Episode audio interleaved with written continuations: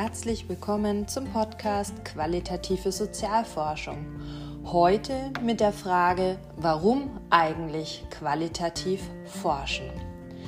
Qualitative Sozialforschung eröffnet uns die Möglichkeiten, genauer hinzuschauen, das Wie und Warum zu hinterfragen und zu verstehen, warum sich bestimmte Begebenheiten verändern, warum Menschen reagieren oder handeln, wie sie tatsächlich handeln, wie stark gesellschaftliche Strukturen manchmal auch das Handeln von Menschen prägt. Ich mache das konkret an einem Beispiel. Gegenwärtig forsche ich selbst zum Thema Wechselmodellen. Das Projekt beschäftigt sich also mit neuen Möglichkeiten der Erziehung, gemeinsamen Erziehung von Kindern bei Eltern, die sich getrennt haben.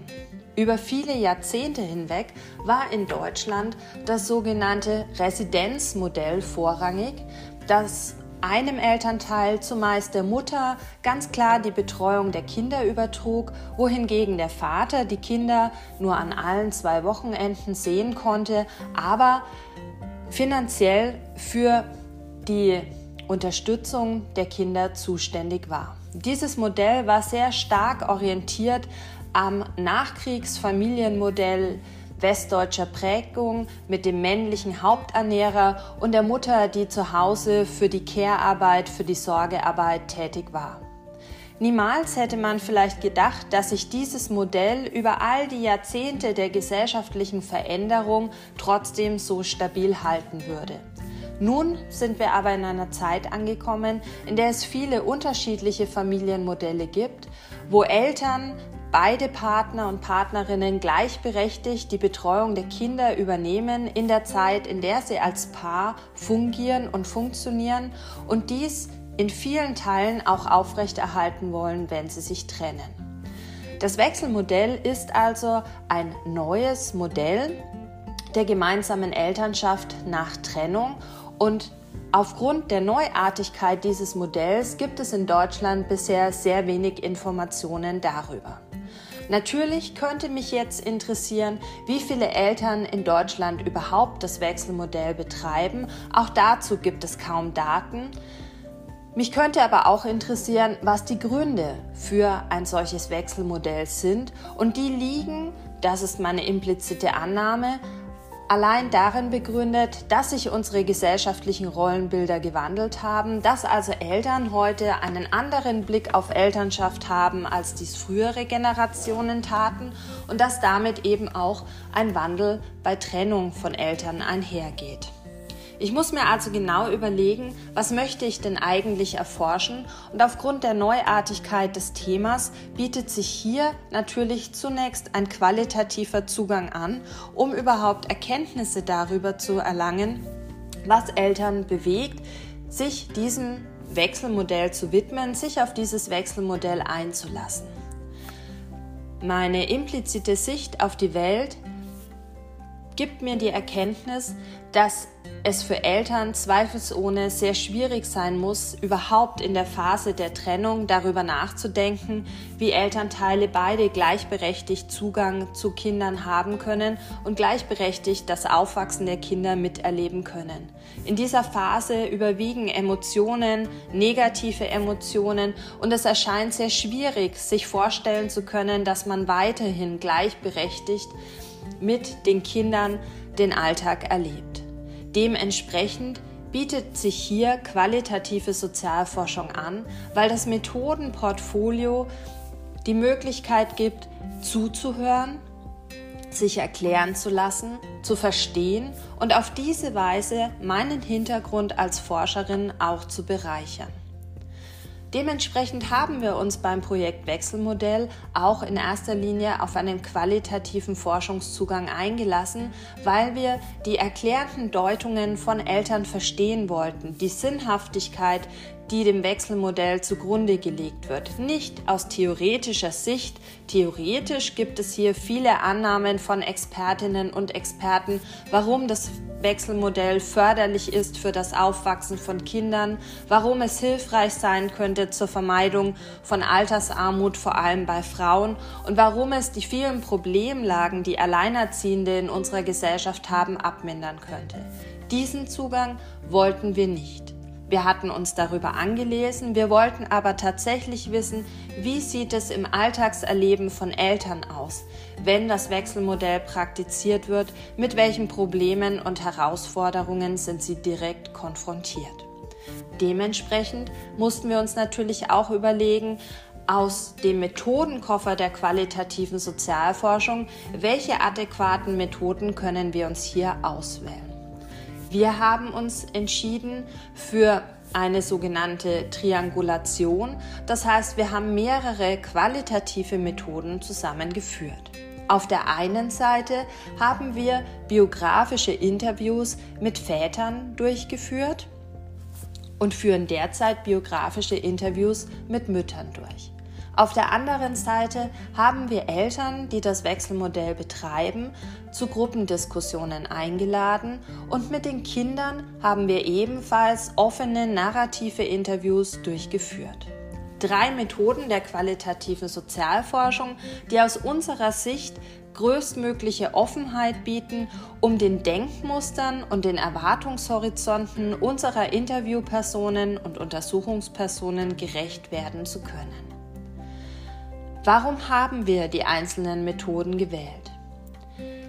Interessanterweise gibt es immer mehr Väter, die das Wechselmodell wünschen. Sie wünschen es sich, dies ist der Vorwurf von vielen Lobbygruppen, vor allem um Unterhaltsverzicht ähm, haben zu können, also um weniger Unterhalt bei Trennung ähm, zahlen zu müssen. Das ist aus unserer Sicht ein großer Vorwurf gewesen, der bisher anhand keinerlei empirischen Datenmaterials haltbar war. Dementsprechend wollten wir wissen, ist dies wirklich der Beweggrund für Väter, warum sie immer mehr das Wechselmodell fordern? Oder dies war unsere implizite Annahme, liegt es vielleicht im Aufwachsen der Väter selbst begründet, in ihrer Reflexion der Vaterrolle und ihrer kritischen Auseinandersetzung mit gesellschaftlich normativen Erwartungen. Dementsprechend haben wir uns für biografische Interviews entschieden, sind also zu Beginn der Interviews ganz weit in die Kindheit der Väter zurückgegangen und haben uns selbst erzählen lassen, wie diese Väter aufgewachsen sind und wie ihre eigene Beziehung zu den Eltern, vor allem aber zum eigenen Vater war, was sie erlebt haben, was sie geprägt hat und was sie selbst für ihre eigene Vaterrolle mitgenommen haben, entweder in der Adaption, weil das eigene Verhältnis zum Vater so gut war, oder in der Abgrenzung, weil man bewusst etwas verändern wollte. Tatsächlich konnten wir herausfinden in unserer Forschung, dass in der eigenen Biografie der Väter sehr viele Strömungen gelegt werden, die einen Willen zum Wechselmodell später beeinflussen können. Die intensive Auseinandersetzung mit der eigenen, ja nennen wir es Fehlerhaftigkeit des erlebten Vaters, weil er wenig präsent war in einer Zeit, in der eben das männliche Haupternährermodell dominierte, führt dazu, dass gerade Väter der neueren Generation sich sehr intensiv überlegen, wie viel Zeit sie eigentlich mit ihren Kindern verbringen wollen. Insofern war das biografische Interview hier genau richtig. Mit den Müttern erleben wir gerade Ähnliches, allerdings weniger mit Blick auf ihre Kindheitsreflexion als vielmehr mit Blick auf die Erwartungshaltungen und Gesellschaftsrollen, die Müttern nach wie vor heute zugeschrieben werden, und zwar durch andere Frauen. Das heißt, wir führen ebenso biografische Interviews durch, haben aber erkannt, dass der Knackpunkt weniger in der Kindheit als eigentlich im Erwachsenenalter und im Mutterwerden überhaupt liegt, Ab diesem Zeitraum scheint tatsächlich für Mütter ein anderes Raster zu gelten. Sie vergleichen sich anders, sie werden anders eingeschätzt und sie werden vor allem mit den Erwartungsmustern früherer Generationen konfrontiert. Das heißt, die weiblichen Verwandten im eigenen Umfeld tragen dazu bei, dass Mütter sich sehr kritisch mit dem Wechselmodell auseinandersetzen, weil sie Angst davor haben, nur noch als Halbzeitmütter Teilzeitmütter oder nicht mehr vollwertige Mütter abgekanzelt zu werden. Wir sehen also, die gleiche Methode bedarf unterschiedlicher Schwerpunktsetzungen und hier bietet qualitative Sozialforschung eine gute Möglichkeit, um herauszufinden, wo die Meilensteine sind und wo die Hauptschwerpunkte gelegt werden müssen. Die Methode der Gruppendiskussion gibt die Möglichkeit, nicht nur einzelne subjektive Erfahrungswerte und Horizonte zusammenzubringen, sondern tatsächlich mehrere Horizonte miteinander zu vergleichen. Das Gruppendiskussionsverfahren ist ein Verfahren, das daran interessiert ist, kollektive Meinungsbilder herauszuarbeiten. Anders als das Gruppeninterview werden hier also Personen nicht nacheinander interviewt, sondern es wird eine wirkliche Diskussion auf Grundlage eines Stimulus, eines Anreizes, den die Forscherin oder der Forscherin gibt, initiiert, der die Diskutanten dann eben auch tatsächlich zum Diskutieren bringt. Als Forscherin halte ich mich weitgehend zurück und versuche die Diskussion immer im Fluss zu halten. Tatsächlich gibt es innerhalb von Diskussionsgruppen, die eben ähnliche ähm, Erlebnisse haben, vielleicht aber unterschiedliche Sichtweisen, so etwas wie eine kollektiv geteilte Identität und auch Solidarität.